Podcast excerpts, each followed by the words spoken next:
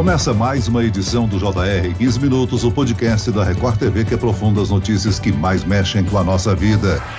No pátio de aviões do maior aeroporto do Brasil, o balão gigante começa a cair. Se liga, já tá pegando fogo já, ó. Vai cair em cima do avião. Os funcionários correm para evitar que o resto do balão, ainda com a tocha, cause um incêndio. Ele passa perto de um caminhão de combustível. No momento da queda, uma fumaça densa assusta as pessoas que tentam controlar a situação. Nesse final de semana, um balão de grande porte caiu no aeroporto de Guarulhos, em São Paulo. Por muita sorte, a parte com a chama que impulsiona o balão não atingiu nenhum objeto e nenhuma explosão aconteceu. Apesar de haver um caminhão de combustível muito próximo à área em que o balão caiu. Sete ocorrências foram registradas nos arredores das pistas de pousos e decolagens em Guarulhos só neste ano. O que pode ser feito para evitar que objetos não autorizados causem acidentes que, dependendo da situação, podem ser fatais, se transformar numa tragédia? Eu converso agora com um especialista em aviação civil, Lito Souza. Bem-vindo, Lito. Obrigado pelo convite para falar sobre esse assunto tão sutil e tão perigoso em relação à aviação. E quem nos acompanha nesta entrevista é a repórter que contou a história da queda do balão no Jornal da Record, Catarina Ron. Catarina, o acidente em Guarulhos poderia ter sido muito pior, não?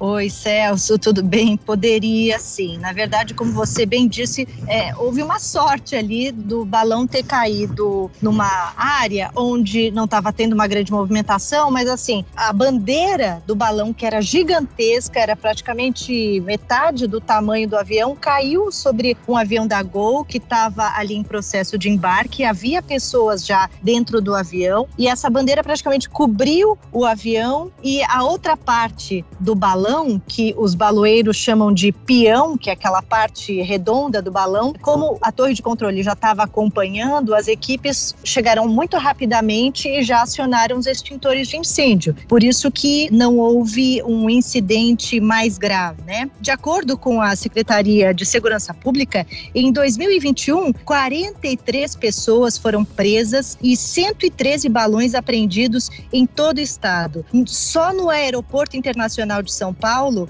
foram registrados 44 incidentes em 2021 e em 2020 mais 33 ocorrências só no aeroporto de Guarulhos. Olito, com essa quantidade de balões que a Catarina citou caindo anualmente no aeroporto mais movimentado do Brasil, era de se esperar que já tivesse sido criado algum sistema para monitorar a queda desses objetos dentro do espaço aéreo, não é mesmo? Esse é um problema que acontece em outros aeroportos mundo afora? Eu acho que mundo afora não. Eu acho que essa cultura de balões, ela é específica a determinados países. Curiosamente, aqui no Brasil, essa cultura permanece, assim, é quase uma ideia medieval, né? Soltar balões que podem produzir incêndios. A gente já teve casos de incêndio em floresta. Inclusive, o ano passado, um balão caiu próximo ao aeroporto de Guarulhos e iniciou um incêndio florestal, uh, que precisa de recursos para ser combatido e tudo mais. Em relação a esse número absurdo de balões, na área do aeroporto, a gente tem dois problemas. O primeiro, apesar de ser um crime e de ter prisões, me parece que isso não está reforçando na população essa ideia de que isso aqui realmente é um crime e eu posso cometer uma tragédia. Então, eu acho que precisa ter propaganda na televisão, precisa ter comercial, precisa ter um incentivo assim maior para a população tomar ciência do risco que é soltar balões. Você acha que a pena é pequena, de um a três anos de prisão? Na verdade, nós não sabemos se a pessoa fica realmente na prisão, não é? A gente nunca tem a notícia do pós, assim. Temos a notícia que a pessoa foi presa, mas será que realmente foi? Será que por ser um primeiro delito ela não sai? O que, que acontece com essa pessoa depois? Nós não temos essa informação. Em relação ao controle do espaço aéreo, isso é praticamente impossível de ser feito sem um grande investimento em tecnologia. Por exemplo, nós temos a questão dos drones, que também é um risco para a aviação, em que se desenvolveram tecnologias para rastrear rastrear esses drones e capturá-los antes de entrar no espaço aéreo. Mas no caso de balão, é um objeto muito grande. Então, como criar uma tecnologia para interceptar um balão sem que isso não envolva também um risco para a aviação? Essa é a grande questão tecnológica que temos pela frente. Olito, falando um pouquinho sobre a pena, na reportagem que a gente fez, a gente mostrou um vídeo muito bem feito, inclusive, dos baloeiros ali montando a estrutura dos balões, e são estruturas gigantescas. Um dos balões tinha 21 metros, só aquela parte redonda do balão, 21 metros de altura. Muita gente ali, numa área grande que parecia ser um parque, no vídeo não falava que local era esse. É quase público, né? Praticamente o evento ali de soltura de balões. Esse balão que provavelmente foi solto também na manhã de domingo e que sobrevoou o aeroporto, né? Você estava falando de tecnologia. Existe alguma tecnologia para detectar o balão? Ou ele, por ser de um material muito leve ali, a torre de controle só consegue rastreá-lo visualizando mesmo o objeto? Ou existe alguma tecnologia para rastrear balão? Como é que funciona? Não, não existe que eu conheça. Nós temos o radar na área do aeroporto, né? O radar que cobre a área do aeroporto, mas ele reflete materiais metálicos. Como a quantidade de metal num balão não é exageradamente grande, então imagino que o retorno para o radar vai ser alguma coisa muito pequena. Então não pegaria. No entanto, a observação visual é constante. Então a torre de controle tem a observação visual do torno do aeródromo e eles observam alguma coisa que está entrando no espaço aéreo. Então hoje eu acredito que a observação é mais visual do que com auxílio de tecnologia. E qual que era o verdadeiro risco ali naquela hora que o balão começou a cair?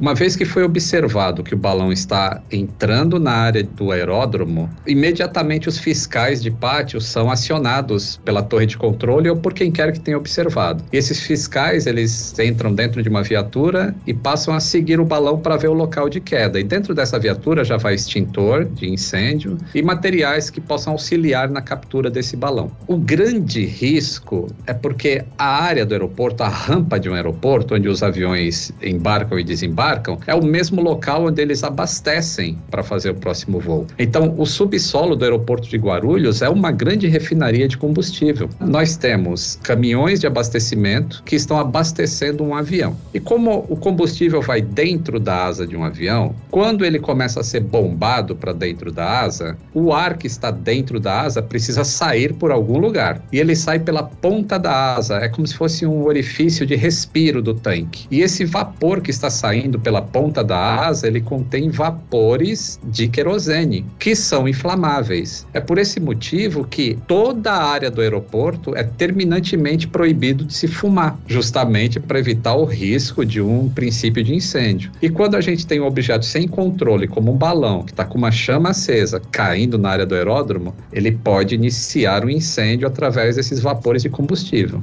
O Lito, a gente pode ressaltar que além da mobilização dos fiscais de pista do aeródromo, né, a gente tem um prejuízo econômico porque as operações foram canceladas durante 10 ou 15 minutos, não? Sim, existe também o prejuízo financeiro gigantesco. Se nós pararmos para analisar, assim, se fosse feito um estudo, digamos que 20 minutos de operação ocorreu o atraso de 10 voos que sairiam em Guarulhos nesse tempo. E esse atraso gerou um ônus para a companhia aérea de um processo que um passageiro vai mover por ter perdido um negócio por causa de um atraso de voo que gerou uma perda de uma conexão em outro aeroporto. Então, quando a gente começa a somar todos esses prejuízos, pequenos prejuízos que vão acontecendo, a gente tem uma soma gigante causada por um objeto que não tem o menor valor para a sociedade, que é a soltura de um balão. Ao mesmo tempo, se ocorre uma colisão no ar, com um balão, os danos em um avião, dependendo da área em que esse balão for atingido, se for um motor de um avião, por exemplo, nós podemos ter um custo da ordem de 4 a 7 milhões de dólares. Isso é uma soma absurda. E é por isso que as pessoas têm que se conscientizar que não pode soltar balão mais. Isso ficou no passado. Oleto, de vez por outra a gente tem registro de aves colidindo com a turbina do avião ou acidentes desse tipo. Mas balões nós não temos registro não, né? Como os pássaros eles voam muito mais baixo e estão geralmente muito mais próximos da área do aeródromo, então as colisões são mais frequentes com pássaros. O balão ele é muito maior e mais visível do que o pássaro. Ele voa mais lento e de forma mais previsível. O pássaro é aleatório, você nunca sabe para que lado o pássaro vai. O balão ele vai seguir sempre em direção ao vento. Então seria teoricamente mais fácil você desviar de um balão do que desviar de um pássaro. E por isso nós temos muito mais eh, colisões com pássaros. Mas que tipo de acidente pode ocorrer no ar com o balão? Então, com o balão nós temos, temos exemplos já. Há cerca de um ou dois anos atrás aconteceu um acidente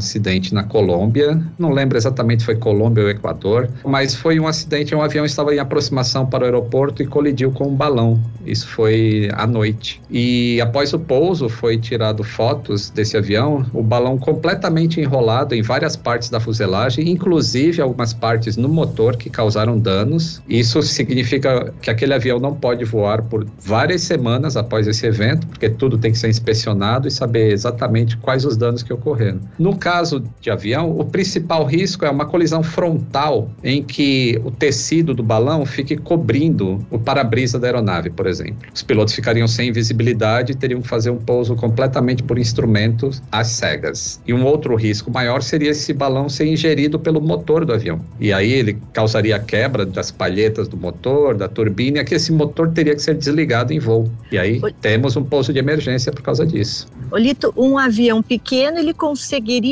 desviar de um balão, né? Agora, um avião grande, um Boeing, um Airbus, um avião comercial, ele consegue mudar a trajetória se o piloto visualizar o balão, já que a torre de controle não consegue rastrear com o radar? Então, muitas vezes, nós temos inclusive exemplos em alguns vídeos no YouTube que na aproximação de Guarulhos, os balões estão cruzando a área de aproximação das aeronaves e a torre de controle já informa para o avião: atenção, temos balões na rampa de aproximação. Então, o piloto já vem com um olhar mais aguçado para aquele tipo de objeto. Se for necessário um desvio, no caso de um avião maior, ele é um desvio um pouco mais difícil, porque o avião ele é muito grande, a massa para desviar, então ele tem que enxergar de mais longe, isso também vai causar uma aproximação perdida, porque quando uma aeronave está se aproximando do aeroporto, ela tem que estar alinhada com a pista. Se você faz o desvio e você desalinha com a pista, isso é considerado já uma perda de aproximação. Então você tem que fazer uma remetida para fazer uma nova aproximação para pouso. No caso dos aviões pequenos, como eles são mais lentos na velocidade de aproximação e são mais ágeis na hora da manobra, fica mais fácil de desviar de um balão ou de um pássaro pássaro. Isso é operação normal. Todos os dias os aviões estão observando pássaros e desviando constantemente, principalmente próximos aos aeródromos. Olito, você já citou aí o problema dos drones, né? Existe uma ameaça maior para a segurança nos voos com a popularização de drones domésticos que podem voar a grandes alturas? Um drone pode chegar a derrubar um avião? Essa é uma questão que está sendo muito estudada pela ciência hoje em dia. Temos alguns testes feitos com drones lançados a determinadas velocidades com contra a fuselagem do avião, ainda não se chegou a uma evidência de que pode ocasionar uma queda de avião, mas danos, com certeza, danos à fuselagem, rachaduras, isso pode acontecer. Em relação à popularização, felizmente, dentro do software que controla o drone, existem amarras para que o drone não opere em áreas a menos de 10 quilômetros do aeroporto. Então, se um, um, usuário que não tem conhecimento, ele tenta entrar na área protegida de um aeroporto, o drone não vai até lá, porque ele é travado por software. Infelizmente, existem pessoas que possuem uma maneira de destravar esse software e deixar o drone ilegal para que ele possa entrar numa área de, de aeroporto. Então, esse seria o maior cuidado que deveríamos ter. Lito, além do risco de acidentes, né, de perdas de vida durante um acidente com o um balão e também dos danos materiais que ele pode causar, né, uma colisão, quais prejuízos que o Brasil, sendo um país que tem essa prática, né, de soltura de balões, pode sofrer com relação à, à reputação da segurança do nosso espaço aéreo, né? Se as companhias aéreas internacionais elas podem deixar de confiar na segurança da nossa aviação por causa dos balões. Sim, existe essa possibilidade. Como o tráfego aéreo mundial, né? As operações de aviação mundial, elas são é, controladas por um órgão que se chama OACI no Brasil e é ICAO no resto do mundo. Eles estão sempre monitorando os protocolos de segurança em relação a todos os aspectos da aviação. E há cerca de quatro ou cinco anos atrás, o nosso espaço aéreo foi rebaixado né, de classe por causa dessas ameaças de intrusões de balões. Então, isso é um risco para o, o país, sim. E você rebaixar um espaço aéreo significa que, de repente, empresas aéreas podem não voar mais para cá. Isso incorre em um prejuízo financeiro para o país. Então, por onde se olha,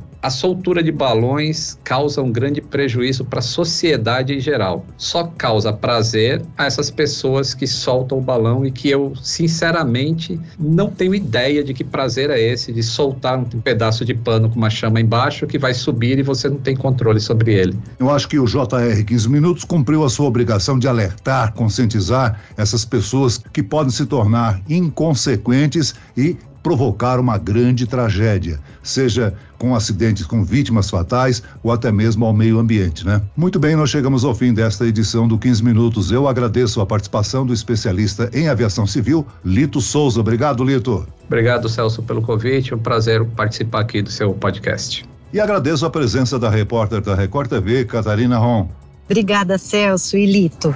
Esse podcast contou com a produção de Homero Augusto e da estagiária Larissa Silva, sonoplastia de Marcos Vinícius, coordenação de conteúdo Camila Moraes, Edivaldo Nunes e Deni Almeida, direção editorial Tiago Contreira, vice-presidente de jornalismo Antônio Guerreiro e eu, Celso Freitas, te aguardo no próximo episódio. Obrigado.